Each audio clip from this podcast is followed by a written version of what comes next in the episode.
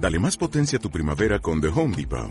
Obtén una potencia similar a la de la gasolina para podar, recortar y soplar con el sistema OnePlus de 18 voltios de Ryobi desde solo 89 dólares. Potencia para podar un tercio de un acre con una carga. Potencia para recortar el césped que dura hasta dos horas. Y fuerza de soplado de 110 millas por hora. Todo con una batería intercambiable. Llévate el sistema inalámbrico OnePlus de 18 voltios de Ryobi. Solo en The Home Depot. Haces más. Logras más. Universo 3000. Los miércoles a las 8 de la noche, Miguel Alcaraz, Reyes Lamprea, Alejandro Espino y Javier Lobato te llevarán hasta el Universo 3000. Tu programa de radio donde encontrarás Ciencia de vanguardia, Civilizaciones antiguas. Filosofía, Medicina alternativa, mejoramiento personal, Omnilogía. Parapsicología, religiones y enigmas del mundo. Atrévete a entrar en Universo 3000, un mundo que te fascinará.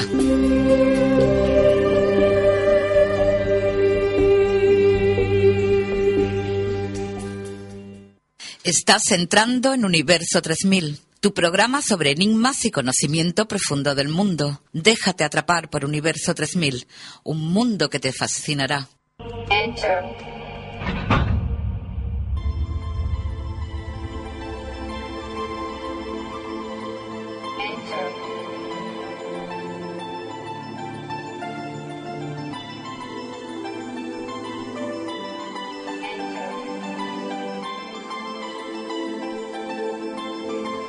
Buenas noches, bienvenidos a Universo 3000, tu programa sobre enigmas del mundo y también conocimiento del universo. Aquí en la 89.0 de la FM, Onda Guillena Radio, Sevilla. Eh, empezamos, amigos.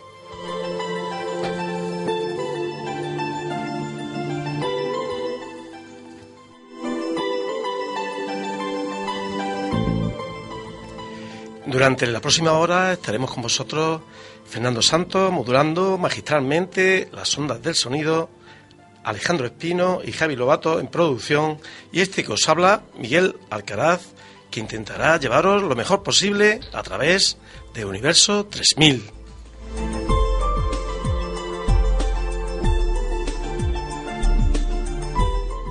Como habéis podido apreciar esta noche, no está con nosotros Reyes Lamprea, pero probablemente estaréis escuchándonos por, por esa eh, página de Onda Guillena Radio que últimamente parece ser que ha tenido algún problemilla. No sé si, si se escuchará en fuera de Guillena bien, pero bueno. eh, eh, no preocuparse porque si no lo escucháis a través de, de Onda Guillena Radio Online, pues lo podéis eh, descargar pues probablemente mañana o pasado ya en, en la página web www.universo3000.tk y también en el blog de Universo 3000 eh, así que no preocuparse que además por correo electrónico os avisamos adecuadamente de que ya está cargada y la podéis bajar eh, recordaros que, mm, que hay un correo donde podéis proponer temas que universo 3000 ondaguillena arroba hotmail.com Eh, todo en minúscula y 3000 en número.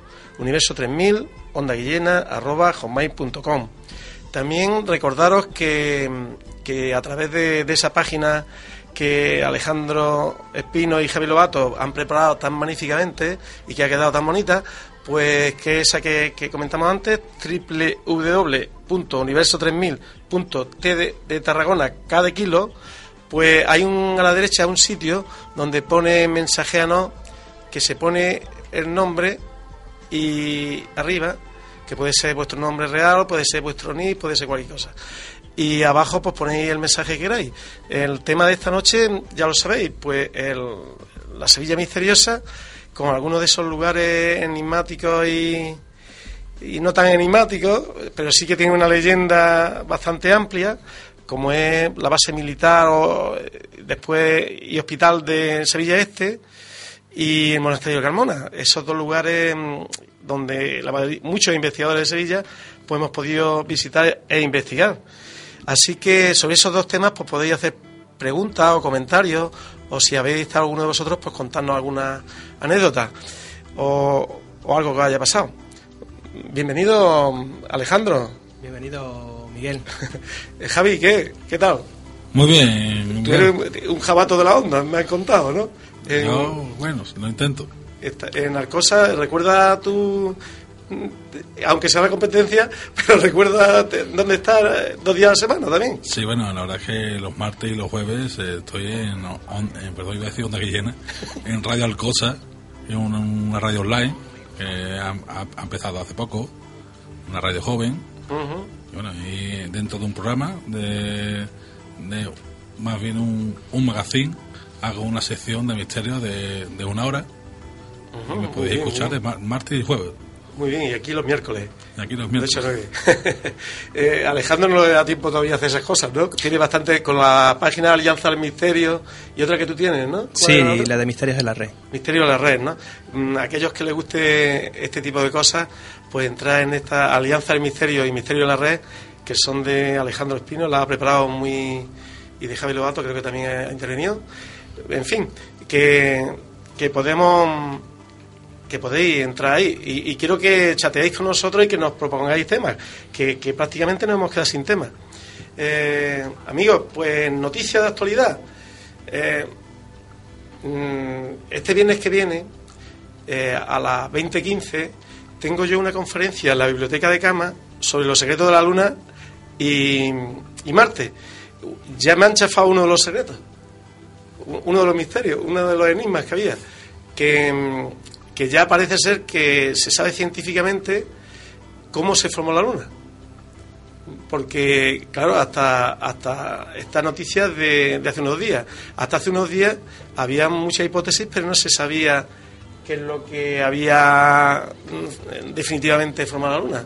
Había muchas hipótesis ya digo la captura eh, que era un satélite artificial que muchas de esas cosas no pero fijarse en la revista Nature hay un trabajo de científicos de Washington University de San Luis Estados Unidos que que bueno, esta era la hipótesis más, aceptada, que era que se formó tras el impacto de un cuerpo planetario del tamaño de Marte, mm, contra la que aún era una Tierra primitiva.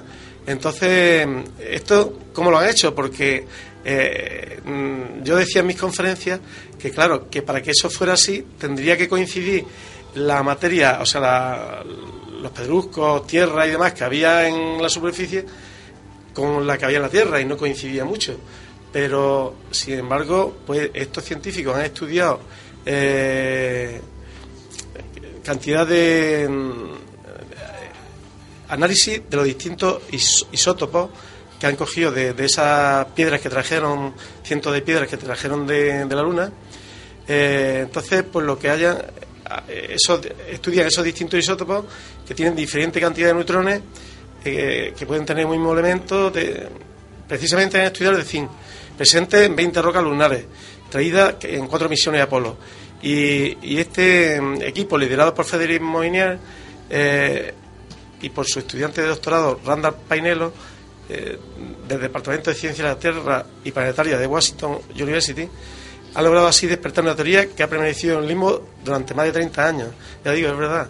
Entonces, pues digo, dicen ellos que, que un planeta como Marte rozó nuestro planeta, eso lanzó materia al espacio y posteriormente se fue mm, mm, juntando y, y haciéndose dura, ¿no?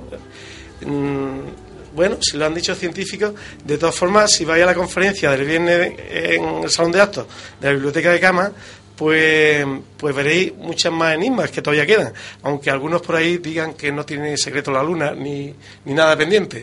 Yo creo que tiene mucho pendiente por saber y mucho que nos ha escondido. Pero bueno, otra noticia es que, ¿os acordáis de aquello que siempre hemos dicho?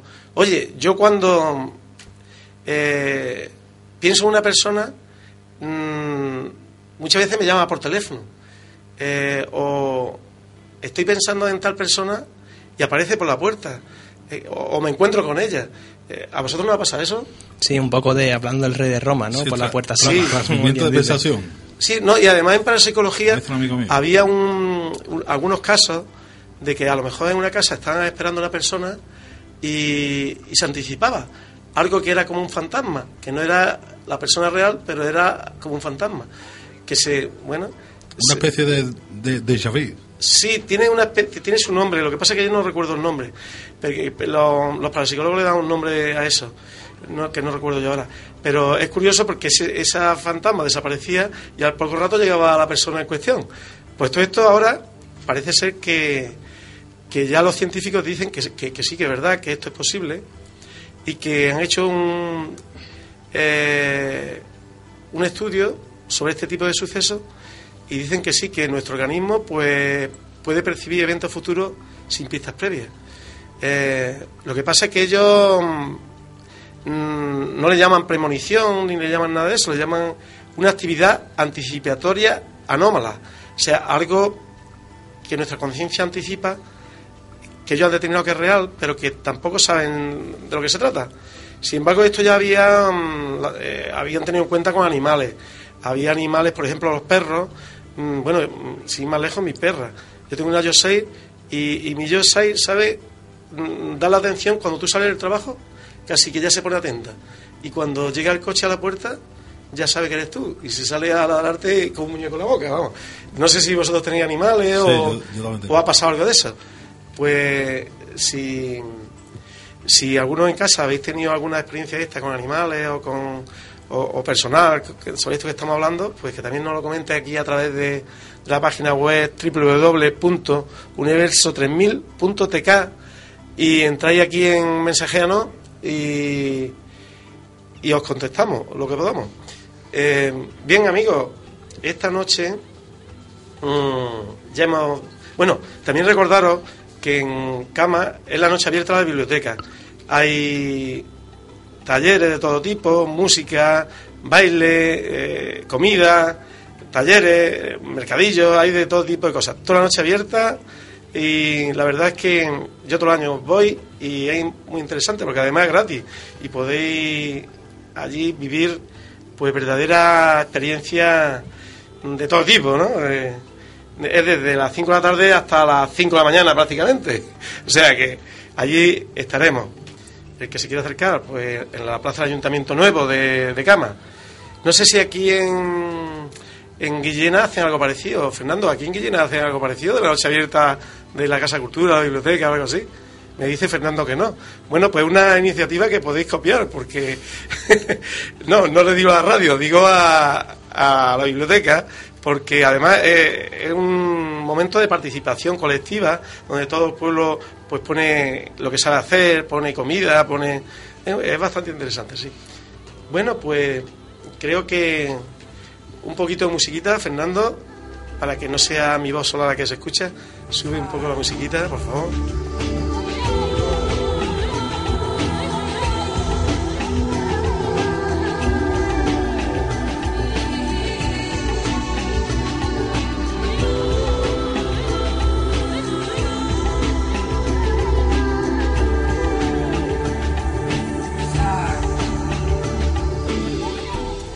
Pues sí, amigos, hoy acercaremos, o acercaremos a vosotros, a dos de los lugares con más misterio en Sevilla.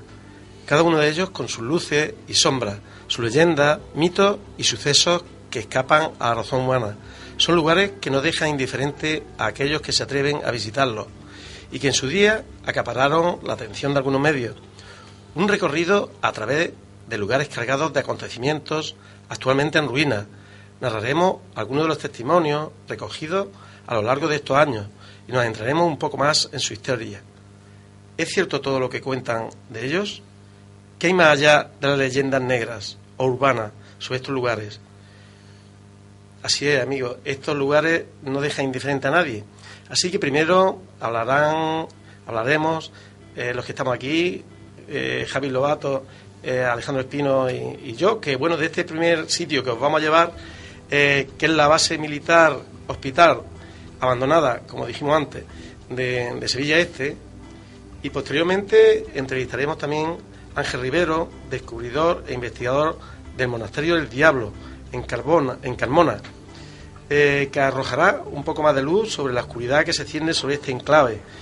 Y descifraremos la verdadera historia del lugar y las leyendas que se han formado alrededor de este antiguo monasterio franciscano. Así que amigos, no os podéis eh, ir de Universo 3000, tenéis que quedaros hasta el final, porque hasta el final tendremos verdaderos enigmas por descifrar. Y vosotros podéis ayudarnos a través de ese mensajeanos de www.universo3000.tk. Así que eh, ánimo. Eh, yo creo que yo eh, os puedo decir que yo no he estado en, la base militar de hospital de Sevilla Este. Lo que sí sé que hay mucha cantidad de gente de Sevilla que van habitualmente allí a jugar a, a la guerra con, con las almas de Ailso. Vosotros habéis ido allí, eh, Javi y Alejandro, pero no precisamente a jugar a la guerra, ¿no? Hombre, por supuesto que no. Nosotros, bueno, Javi sí ha estado allí, que él ha sido el partícipe de este deporte, la afición del AISO, pero yo he estado más bien por las investigaciones, por todo aquello que se cuenta y se deja de contar. Además, hoy es un día que el tiempo acompaña un poco a... A no ir a esos sitios, sino a quedarse en casa. esa- bueno, no, a quedarse en casa, no, a escuchar un poco Eso, este tipo de A historias. quedarse en casa y escuchar. Sí, es 3000. una noche propicia para hablar de misterios, sí. Pues esperarse a la que viene que hablaremos sobre eh, eh, Halloween. Halloween, ¿no? Y bueno, eh, la parte comercial, la parte más, más espiritual, ¿no? Pero esta noche no es Halloween, es el el- la base militar, el hospital de, de Sevilla Este, así que ¿por qué, ¿por qué vosotros se ocurrió investigar ese lugar? Porque es que eso... eh, Primero- siempre me una pregunta que me queda, ¿por qué la gente va a ciertos sitios? Sí, primero, aparte, hay que comenzar por la hacer una breve in- introducción histórica en estos casos, que ahora nos va a comentar Alejandro. Sí. Bien, pues estamos lo que es en Sevilla, en el año 1953, cuando se firma un acuerdo entre Estados Unidos y el gobierno de España. Bueno, el gobierno en aquel momento está Franco, que es eh, la dictadura, que en principio lo un poco vetado los americanos y no querían realizar pactos, pero el veto, por lo visto, se levantó por ciertos intereses. Entonces, eh, a raíz de esto, eh, se pagó una suma de dinero por una, una serie de terrenos en España que se emplearon como puntos estratégicos para bases militares americanas. Entre ellas la de Morón, la de Rota, una en Zaragoza y la que está aquí en Sevilla. Posteriormente, ese, ese complejo, por lo menos el de Sevilla, se siguió empleando como un hospital. Un hospital, digamos que de personas que terminales. Y es, un- digamos, que lo hemos tomado como punto de partida para nuestra investigación, nuestras investigaciones que hemos realizado allí. Bueno, sí, por ejemplo, hay unos, unos sucesos que se pueden... Sí, hay unos sucesos muy remarcables que tú has tomado muy bien nota durante todos estos años porque se han ido produciendo y, tú, tú que has llevado 20 años ¿no? allí Sí, realizando verdad, las investigaciones. desde casi, casi desde pequeño, sí, la verdad es que sí. Pero ¿por qué te llevó ahí la primera vez allí? Porque Hombre, la primera vez que fui allí fue igual como todo, cualquier niño, ¿no? Llevado por un sitio abandonado, ¿no? Ya luego, se, a partir, ya una vez estando ya abandonado, fue cuando empezamos a, a recibir testimonios de personas de, de aquel lugar, ¿no? Por ejemplo, uno de los más, voy a comentar los más significativos, por ejemplo, la famosa habitación amarilla, que una habitación eh, que era la única del hospital que estaba pintada en amarilla, de ahí su nombre, que realizaban ritos satánicos en, en esta habitación. Hemos encontrado indicios de satanismo claro, como un pentagrama pintado de rojo en el suelo, eh, sacrificio de gallinas. Sí, que además esos pentagramas comentabas una vez que no estaban hechos de forma improvisada, sino que había ahí un carácter premeditado. Sí. No te entiendo yo muy bien lo que me quieres decir. Que no estaba hecho por, digamos, gente que visita aquel lugar y pinta con spray y venga, vamos a pintar hoy. No, porque yo ya te digo que había estado allí más, más veces y yendo yo a, a ese sitio, ese, penta- ese pentagrama apareció después, ¿no? Unos dos años de mi primera visita a aquel lugar, ¿no? Esa- cuando yo fui a ese lugar no había, de hecho estaba todavía casi guardado por militares españoles, en, este caso, ¿no? Aunque fuera una base militar, aquello estaba guardado por militares españoles.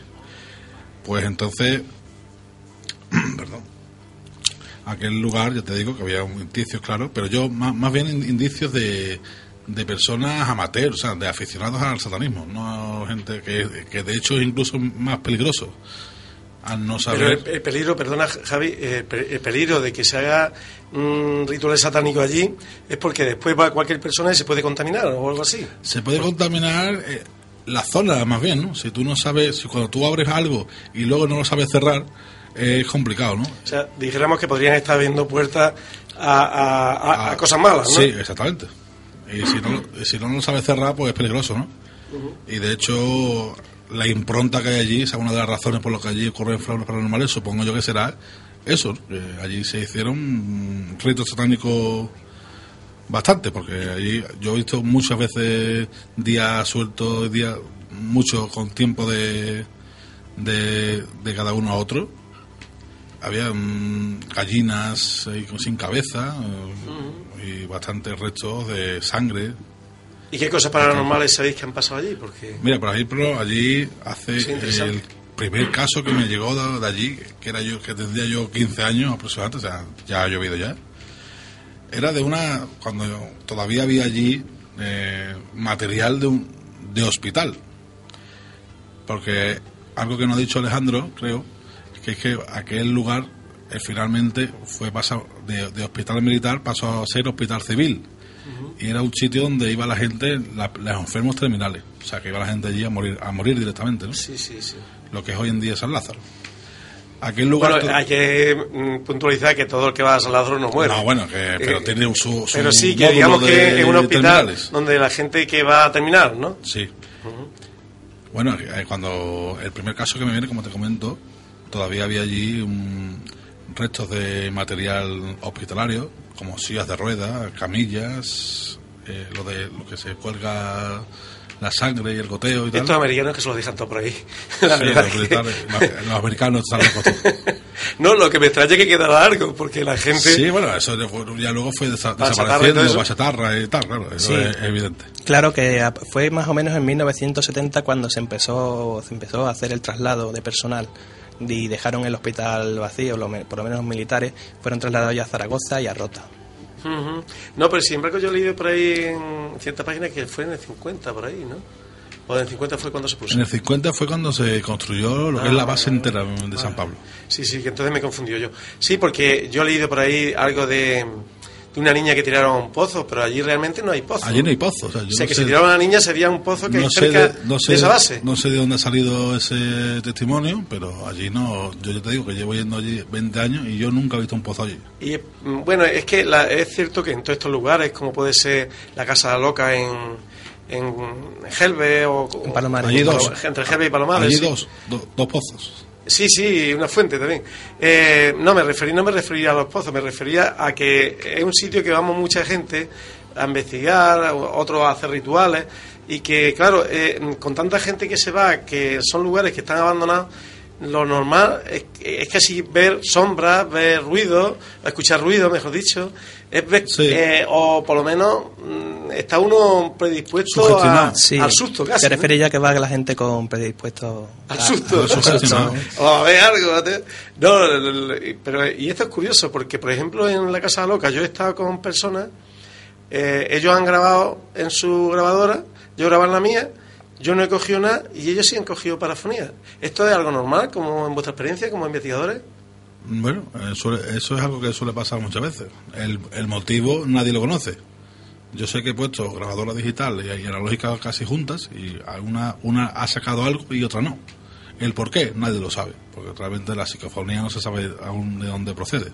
Por cierto, ¿a vosotros pasó algo cuando fuiste allí a investigar? Que, por cierto, ¿en qué año fuiste? Más o menos. Este, este mismo año. Ah, este mismo año, ¿qué, mes era? ¿Qué mes era? Pues fue marzo, abril, final de marzo, principio de abril. Bueno, hemos ido más veces allí, nosotros vamos muy a menudo por ese sitio, porque es un sitio muy grande, no se puede abarcar en una sola noche. Ahí son unos alrededor de unos 15 edificios aproximadamente. Sí, es verdad que son muchos edificios porque... Normalmente lo que hacemos es un, edificio por noche. Pues mira, yo como no he mm. estado, propongo una cosa. ¿Por qué no aquellas personas que, que quieran que pues que se pongan en contacto con nosotros a través del correo universo 3000 onda guillena arroba hotmail.com eh, o en la página esta de www.universo3000.tk y, y, y, ponemos un día para visitar eh, eh, esa base, porque yo yo no he estado todavía y me gustaría ir. Hombre, lo idóneo es ir con alguien que haya, que haya estado ya allí por, por los peligros que hay allí. ¿no? claro, por eso digo muchos que, agujeros. Que dirigido por Javi Lobato y por Alejandro Espino, pues podemos quedar eh, conmigo y, y con los oyentes que quieran, pues un día podemos visitar aquello. Eh, es una idea interesante, incluso podríamos hacer alguna cosilla, algún experimento o algo. Sí, claro. Dicen por aquí que se traigan algo para comer, para beber, no, para comer. Eso, Javi Lobato está pensando un buen jamón de patanera y esa cosa. es que, es que le, pierde, le pierde el comer. Al menos café, al menos café. Sí, sí, sí. bueno, que ya lo he dicho por ahí en, en nuestra página esta de Mensajera No la página web, eh, pues por aquí tenemos varios invitados, tenemos a Reyes, que hoy no ha podido venir porque está de traslado, pero creo que estará haciendo caja en su casa y a la vez escuchándonos. Eh, invitado 1445 y invitado 309, que no han querido poner el nombre, pero ahí están, en nuestro mensaje no, que si quieren comentar algo, pues que lo hagan. Eh, bueno, mm, la hora que es, eh, ¿seguimos hablando de, de la base o pasamos... A mí me gustaría contar incluso algún casillo más de, los testimonios que le han llegado a Javi, que son muy interesantes y además son, son bastantes. Javi, cuéntanos, ¿tienes alguno más sí, pues, interesante? Sí, otro que... es muy interesante también, creo que aún no he terminado de contar primero, creo. Claro. Que era que una, bueno, el primero que te iba a comentar es que una silla de ruedas se movía sola por uno de los pasillos de un ala del hospital.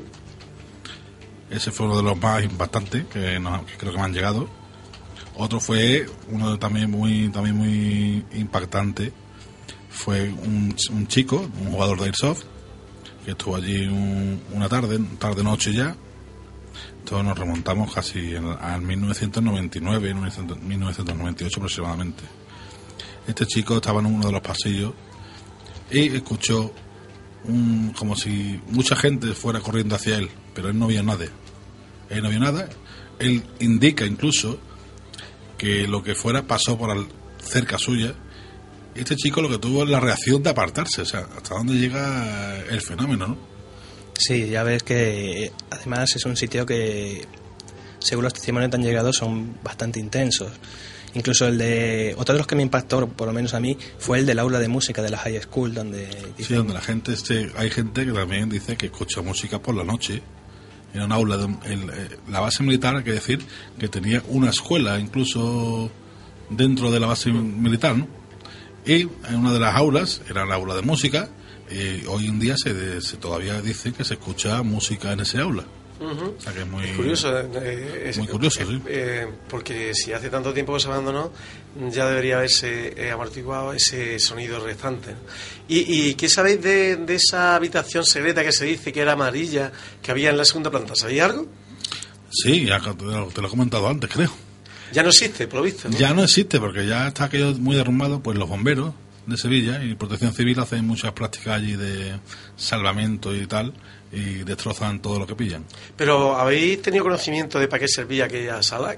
Porque el color amarillo, bueno, tampoco, los militares tampoco es tan extraño, ¿no? No, no es tan extraño realmente que haya solo una habitación de, de pinta de amarillo. Puede ser que se la pintaran luego de amarillo una vez ya eh, abandonado el hospital.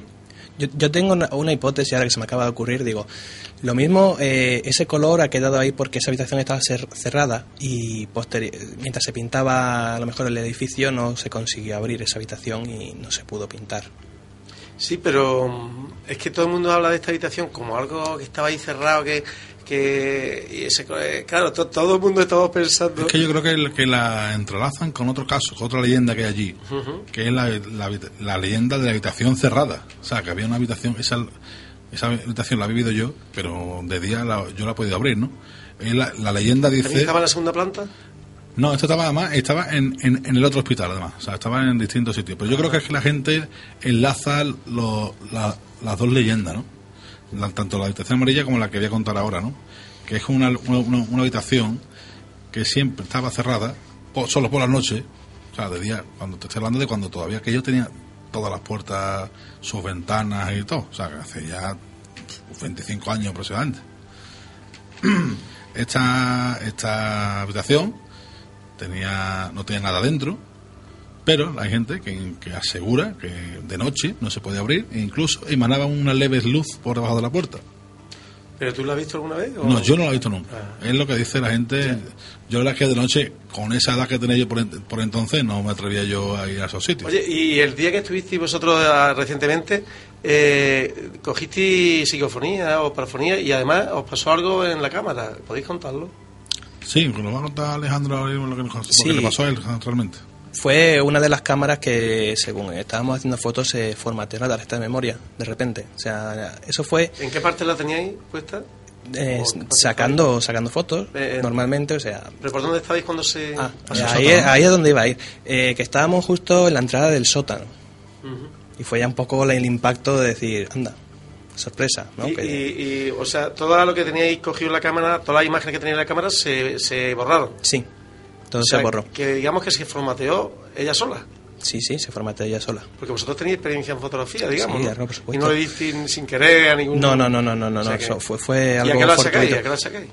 Eh, ¿Perdón? ¿Que ¿A qué lo achacáis? ¿A Ah, pues seguramente a lo mejor pues, eh, un campo magnético que haya interferido, o no lo sé, o quién sabe, algo que no se dejó fotografiar en ese momento. ¿Y la, algo y no. la psicofonía en dónde estabais cogiéndolas cuando. O, o la grabasteis? ¿En dónde la grabasteis? Pues una de ellas fue en el cuerpo de guardia que había cerca de lo que era el, el- los bomberos, porque había un- una especie de cuartel de bomberos y allí sacamos una cosilla. ¿Y qué decía? ¿Qué, se veía? Pues la interpretación que damos es un como un eh tú, ¿sabes? Diciendo, oye, Que tenéis que ir de aquí, ¿no? Sí. Que tenéis que ir de aquí. Vaya, vaya. Pues, joder, eso te pone. el- y, y pensáis más veces? Bueno, por lo visto sí, ¿no? Hombre, sí, Los claro. investigadores somos muy cabezotas. Volvemos a, Sí. siempre lugar, al mismo lugar, sitio, sí. aunque no nos seamos bienvenidos, ¿no? somos muy masocas, ¿no? Para incitarlo un poco, ¿no? Incluso yo cuando voy los incito un poco a que se manifiesten. Eh, así que eso haremos la próxima vez que vayamos. Que eh, por aquí parece ser que quieren hacer algún inciso más. ¿Vosotros? No, no, no. Eh, pues ya digo, eh, hay muchos investigadores aquí en Sevilla, José Manuel García Bautista, mm, algunos grupos más, como Está GPS, el está... sí, Milenio, que no sé cómo se llama el grupo ese Milenio que venía no por ahí. no lo conozco. Sí, hay varios grupos que han estado allí, bueno, como, como siempre, pues unos dirán una cosa y otros dirán otra. Nosotros Nuestro siguiente invitado también, el Ángel Rivero, un buen investigador también. Ah, claro, que lo tendremos ahora eh, acto seguido. Eh, es cierto que, pero que lo que quería decir que, que según eh, sean unos investigadores, sean otros, pues y según su imaginación y según su experiencia, pues contarán unas cosas o contarán otras. Pero esto es lo que nosotros, mm, mis compañeros de, de radio, pues eh, han podido Yo, yo más que yo es más lo que, que han contado. yo más que imaginación, más bien sens- sensaciones. Claro, eso es lo que digo, que vosotros contáis mm, eso, que, eh, que no ponéis nada a- añadido, sino solamente lo que pasó. Por eso, bueno, eh, entramos en el siguiente tema, que es el mm, monasterio eh, franciscano de, abandonado de Carmona. ¿Os ¿Parece Sí, bien, amigo? Sí, sí, sí, me parece bastante bien.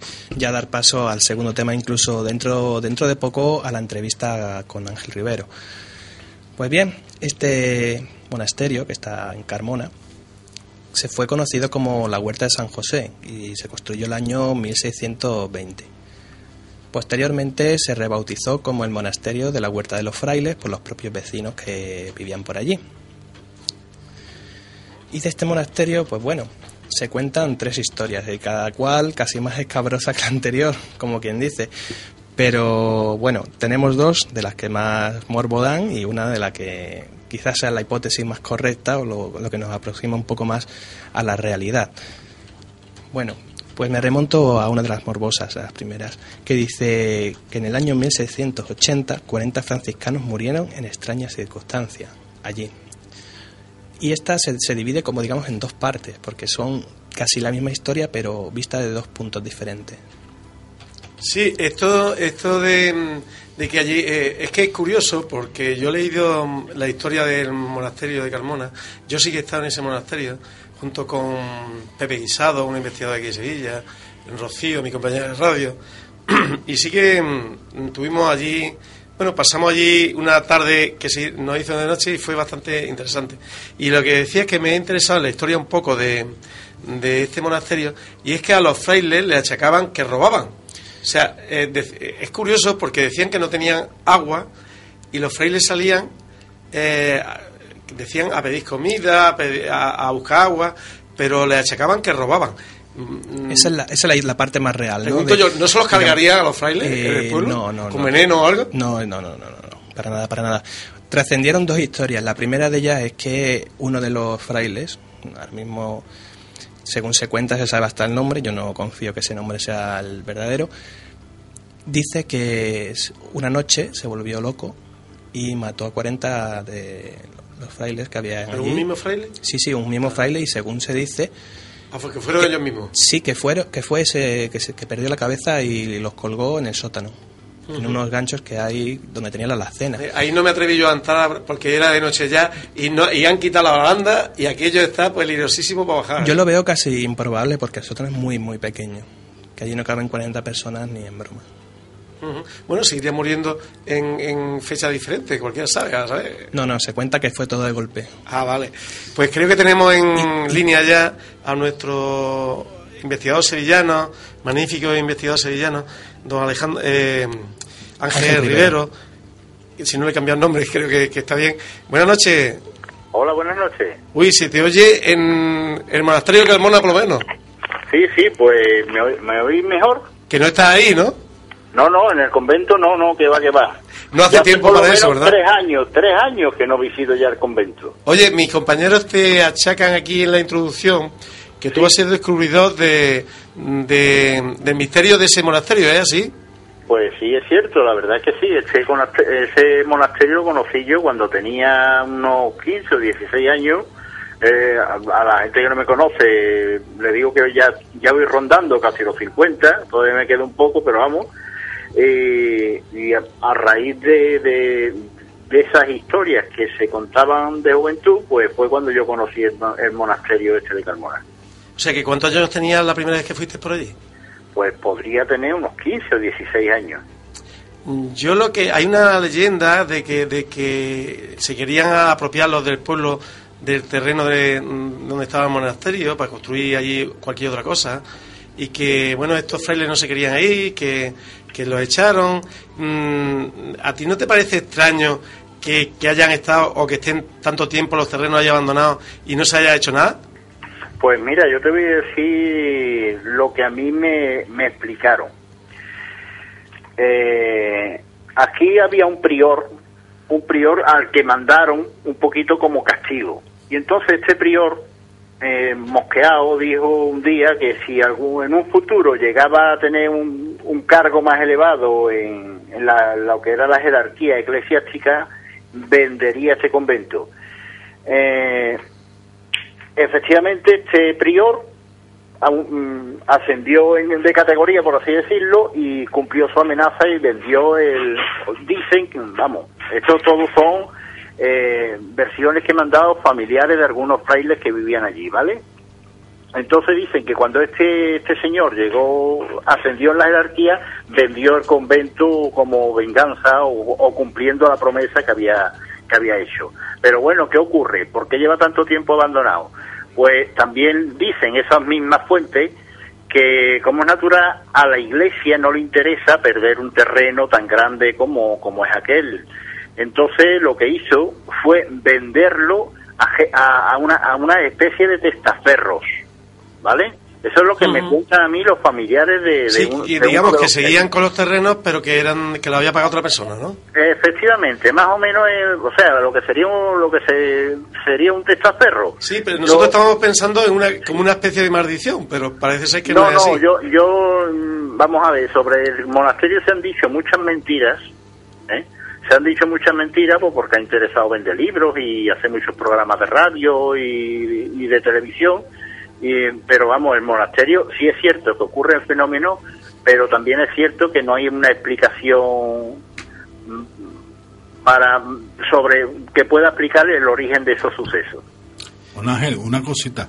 Si me- o sea, ya que se ha demostrado que el pergamino ese de, de los frailes de Satán y tal era, es falso, Sí. Entonces, ¿tú por qué crees que dice, yo puedo decir también que allí también hay fenómenos? O sea, Sí. Pero no se sabe, ¿no tienes alguna idea de por qué ocurren allí cosas Sí, entonces? pero Javi, cuéntanos un poco qué es ese pergamino, porque la gente no, no sabe qué es ese pergamino. Bueno, el, pergami- el per- el pergamino lo que dice que es que Satán se... O sea, que... Pero está allí dentro, apareció lo- allí dentro. lo- sí, sí. Lo mora- el, el- el prior, que el prior, bueno, no, uno de los monjes se despertó una noche y se encontró a los cu- a 40 de sus compañeros colgados de los anchos del, del sótano. Y bueno, dice que apareció el diablo y, le di- y- y- lo dejó al vivo para decir que, que dejara que Satán estaba en la tierra, ¿no? Eso se ha demostrado al final, Ángel, Ángel- Ángel Rivera ha demostrado que es No, falso. bueno, perdona, yo un poco y Francisco del Toro también ha hecho investigaciones en ese sentido. O sea que no, el mérito no es solo, no es solo mío, ha habido mucha gente implicada en... Sí, te- en me consta, me consta investigación. también que Paco del Toro también. Pero vamos a ver, ¿e- ¿es cierto o no que, que allí murieron 40 frailes o los que Bien. fuera?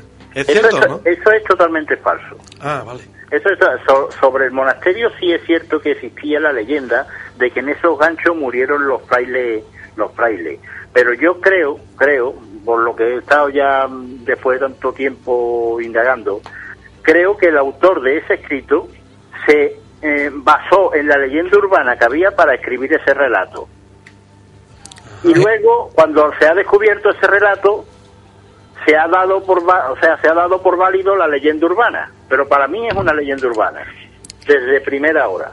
Vamos, Sí, que, es una leyenda urbana desde primera hora vamos Ángel, que lo que viene a decir es que mm, ese relato es ficción, ¿no? Digamos que no sé si por quizá literatura de la época o... sí nada nada de época total- totalmente eh, contemporánea Sí, o, o sea que es un sea... escritor es un escritor vamos a ver las investigaciones de de este de este caso ha estado han llegado al punto de, de ir al archivo histórico de Carmona de hablar con con historiador o sea con un fraile historiador fraile vamos a ver cómo lo digo fraile sacerdote historiador que curiosamente hizo dos cursos para para sacerdote en este monasterio o sea yo he hablado con con con un montonazo de personas, he hablado con arqueólogos, con historiadores de Carmona, o sea que, que estamos hablando de una investigación profunda. Por eso, cuando se habla, se empieza a hablar de, de, la- de esta leyenda y solo se habla, se hace mención a la leyenda, pues a mí me da un poquito rabia y, y porque veo que, que se está, vamos, no se está teniendo en cuenta la, la investigación que se ha tenido por, por detrás. Y Ángel, Pero, sí, Ángel, ¿y tú has tenido allí alguna experiencia anormal o paranormal? Pues, pues sí, la verdad es que sí. eh, Desde fotografías un poquito extrañas, mm, desde ver unas, o sea, orbes volando, o sea, una Esferas, luces- esferas, sí, esferas luminosas volando, que no solo la he visto yo, ¿eh? No solo la he visto yo. Ya. De ¿Por qué parte, por qué parte del, del monasterio?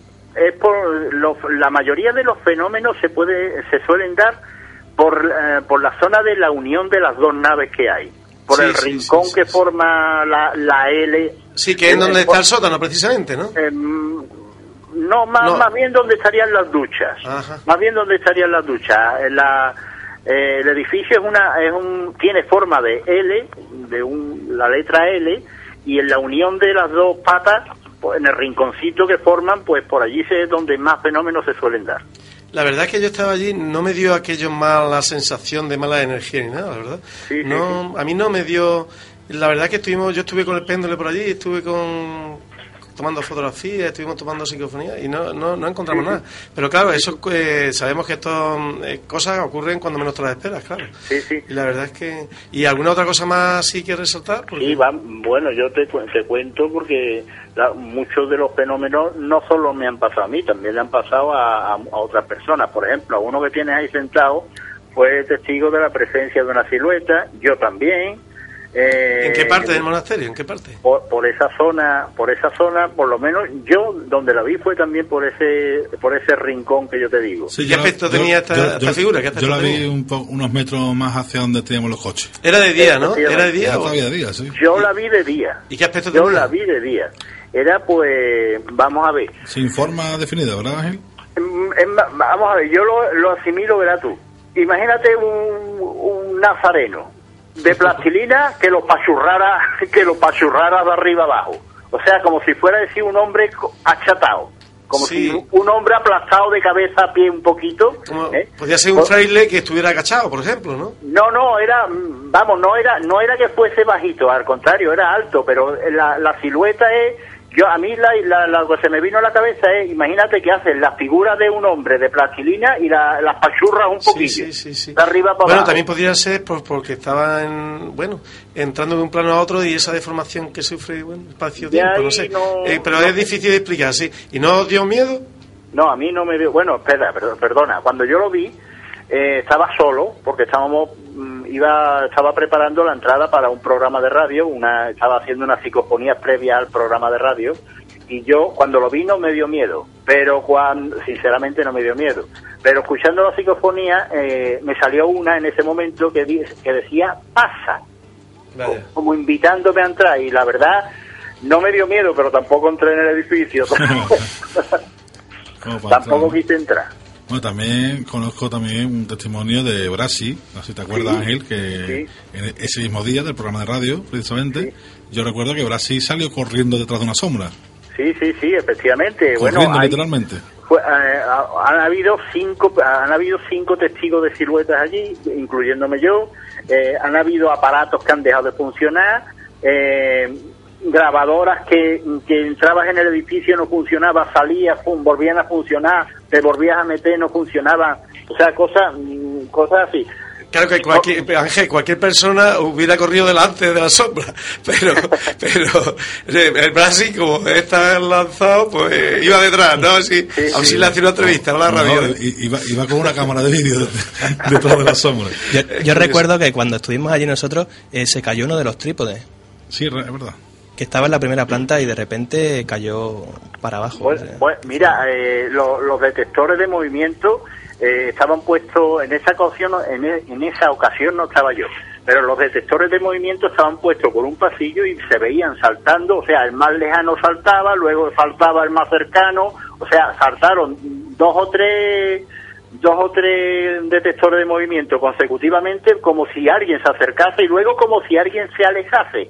O sea, curiosísimo y además repitiéndose en, lo- en los distintos detectores de movimiento, que no fue que saltó uno, sino que saltaron varias veces de forma consecutiva. Ahí han pasado muchísimos, muchísimos fenómenos. Bueno, Ángel, tú entonces, ¿qué hipótesis le das a esos fenómenos?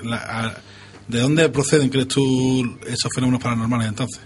Bien, te voy a contar una cosa porque es que eh, muchas de estas muchos de estos datos en verdad no están puestos en, en la no se pusieron en mi antigua página web que era donde yo tenía puesto toda la información ya no existe la página y te voy a contar. Eh, a mí me comentó alguien que conocía eso desde pequeño que allí había una cripta. Allí había una cripta.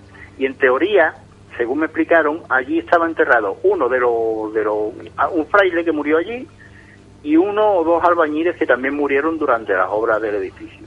Entonces yo cuando hablé con este sacerdote historiador que he comentado antes eh, le pregunté que qué había pasado con los muertos y me dijo que las palabras suyas eh, que no que no recordaba lo de los muertos pero quién querría llevarse un muerto o sea que si eso es verdad lo que me comentaron, la de la existencia de esa, vamos, la existencia de la crista sí es cierto, que lo- hablo de la existencia de cuerpos en la crista, allí mínimo Sí, que tienen que seguir tres allí. cuerpos, tres cuerpos enterrados, Que tienen que seguir allí, claro. efectivamente. Sí, porque la- además los franciscanos tienen la costumbre esa de, de enterrar a sus muertos. son carmelitas, eran Ah, carmelitas. Ah, que es que yo tengo aquí en mi hoja que eran franciscanos. Eh, pues eh, normalmente los frailes entierran a sus compañeros eh, que desencarnan en la tierra. Eh, sí, bueno, allí es que delante de donde estaba el, mm, el altar, por así decirlo, hay una hondonada en el terreno y la persona que a mí me indicaba ese, ese tipo de, de datos me, me llegó a localizar el sitio y efectivamente se veía allí una, una hondonada. Yo la descubrí primero, por así decirlo, por un, un mal sentimiento que me dio al ponerme encima. ¿En qué parte, Pero- en qué parte estaba la- el altar? Porque es que yo estaba allí y no sé, no sabía que, que hubiera habido un altar. Sí, bueno, claro, aquello era una iglesia, que yo tenía una iglesia. Lo que pasa que, claro, al no existir ya paredes y demás, pues ya poco puede, puedes ver. pero si te fijas, entras, hay un agujero en el techo. Sí. Hay una, pues ese agujero en el techo, a esa altura más o menos, podría estaba más o menos el altar. Ajá. O sea, digamos, Es que, de- de según, hecho, según se entra del camino, eh, te pones enfrente hacia la derecha o hacia la izquierda. Es que no, Sí, no recuerdo yo. según entras en el camino, eh, estaría en el ala derecha de, de la nave. Ah, vale, vale. Ángel, A la derecha de la nave, sí. Ángel, eh, entonces yo he escuchado también, he escuchado también otra leyenda del, del lugar, que es que en la guerra civil también hubo una matanza allí de monjes. Eso también es, es Bien, falso te también. cuento. Te cuento de dónde viene el origen. Aquí en Carmona hubo una muerte y entonces yo intentando averiguar datos sobre esa muerte, eh, un, un mando policial que fue el que primero me inició a mí en esto, me contó la historia del convento, que es la misma historia de la que aparece en el escrito, pero adaptada a la guerra civil. Ah. Por eso es una, o sea, lo que se hizo fue una actualización de ese supuesto escrito del siglo XVII. Ya. Entonces, claro, ya allí no eran alguaciles, ya estamos hablando de la guerra civil. Eh, o sea, ¿me entiendo? No, Sí, que sería aparte incluso una actualización incluso. de la leyenda urbana. Ángel, ¿y no sería posible que nos equivocáramos de, de monasterio? Porque esa, esa, esa hipótesis nos, nos rondó un tiempo por la cabeza, ¿verdad? Sí, sí, eh, bien, es que la gente habla del monasterio, pero es que ese no es el monasterio original. Los frailes, mientras hacían ese monasterio, vivían en otro que hay prácticamente enfrente y que nadie, y la gente se ha olvidado de él. ¿Eh? Y de hecho está, se conserva perfectamente la iglesia y lo que es la, el patio, el patio, un, un patio que estaba adosado a la iglesia con una, o sea, con, con cantos rodados, ensolado con cantos rodados preciosos. ¿eh? Sin embargo, eso pues también parece que, mucha gente se ha olvidado de esa leyenda, vamos, de esa leyenda, de la existencia de ese edificio. Pero vamos, te digo una cosa, mm, que no, que no, que, que, que la leyenda, o sea, que el, el supuesto escrito no existe, No sé, es falso totalmente. ¿eh? es falso. Eh, Ángel, eh, es una lástima que, que- que no esté operativa tu página web porque era un- una página que en donde los amantes del misterio tenían hay mucho que leer, mucho que además que está magníficamente realizada y que tú vas ibas ahí colocando mm, todo lo que investigabas. Eh, ahora no tienen nada que donde el- nuestros oyentes puedan eh, saber qué es lo que tú haces. Pues absolutamente nada. Vaya, ¿y eso? No, pues sencillamente la verdad es que está uno, vamos, esto yo lo hago por afición, pero coño, también me daba un poquito de rabia que, que uno se jarte de, de hacer cosas y que luego otros se lleven en mérito y no ya no ya que te pirateen, porque bueno, también, porque yo ya he visto gente que Sí, sí, eso lo sabemos todos, que hay gente que le piratea, sí. Bueno, y, pues- y encima se olvidando la fuente, ¿cierto? eh, fe- yo qué sé, como eso yo lo hago por afición, pues O sea, yo no que, tengo que- la página la, la nada. quitas tú mismo, digamos. Sí, sí, yo mismo, yo mismo. Ah. De hecho, de hecho, yo sigo trabajando en mi página, lo que pasa que ya lo hago exclusivamente a título personal. Pero yo te recomiendo, Ángel, que la vuelva a poner otra vez, porque es que, mm, pero si te copian, pues, pero, pero tú está, tu página está ahí antes. O sea, y ahora, ahora sí que va a ser todavía peor, porque no van a tener referencia de que, bueno, eh, sí que estaba antes, pero, pero yo la hubiera dejado, porque Sí, tú si podías decir, mira, mi si página está de tal fecha. Si yo estoy retirado, yo ¿Y quién se puede decir, Pues mejor todavía. que, que participo en los programas de radio exclusivamente de, de- de los amigos, por así decirlo, pero yo ya ni... Sí, tú también estuviste en La Cristina conmigo, que yo hablé de la luna, y tú hablaste sí. también de, de este tipo de cosas de misterio. Sí, sí, pero si te, si te fijas, fui a esa charla como conferenciante, pero porque era un amigo el que me lo pedía. Sí, Si pero no- Ángel, no- que, que no te retires, que, que la gente te aprecia, te apreciamos y, y lo que y, y que la gente que venga después, pues que tenga referencia a algo que, que sea interesante y que sea serio. Y, y- y te recomiendo que te ponga la página otra vez de nuevo, porque es que Ah, ah, era súper interesante. Yo, yo conozco muy bien a Ángel y yo sé que Ángel no puede estar mucho tiempo sin investigar. Eso ya, ya, ¿no? ya- ya- ya lo digo yo. ¿eh? Pero es que Seguro es que estoy- algo tiene pero en mente. también, también estoy cansado de muchos cortijos abandonados que no me llegan a, no me llevan a nada. Y entonces prefiero de- abandonar los cortijos, vamos, dejarme de cortijos abandonados y si descubro Pero, algo- pero Ángel, algo queda. Cuando tú pones tú lo que has investigado, eh, mm, si, que, mm, yo te pido por favor que lo ponga, hombre, porque habrá personas que ya te digo que, que, que- que quieran saber de una forma seria lo que investigaciones serias como tú has hecho y, y la verdad es que que, que- que que la gente te apreciamos, aunque haya alguien que te copie, pues bueno, pero ese es su problema. Y, pero que, que tú lo tienes antes puesto ahí. Y ya está. Ya, ¿no? ya. Ya, En fin. pero bueno. Y ánimo, no te retires porque años, esto, ¿eh? eh, como dice Javi, de esto no se puede retirar nadie, así que tú no estás ya. retirado. Ya, ya, ya. Es como los médicos y como los curas. Eh, tú eres médico cura y, y Hasta siempre serás médico cura. ¿eh? O sea que así que, bueno, muchas gracias en participar. Venga. Eh, Ángel, eh, Un saludo, Ángel. eres un, un crack, la verdad. Un saludo, Ángel. Una, un abrazo. Igualmente. Y bueno, amigos, que, que son las nueve, que, que el tiempo nos apremia, como siempre, y, y nos ha llevado pues a, a que se haga corto el programa. Y es una lástima, pero así es. Así que mm, el miércoles que viene hablaremos de las diferentes vertientes que se pueden hablar de Halloween o, o de la noche de las calabazas, como se le llama también en España, porque... Sí, la noche de los muertos, como dicen. Ah, la noche de los muertos, claro. Eh, o de la ánima, también, ¿no? La, la noche de los difuntos. eh, Los difuntos, sí, porque el origen de esta fiesta era de difuntos, no era Sí, comercial, una- como ahora. Una fiesta de difuntos. Bueno, pues prepararse que traeremos sorpresas.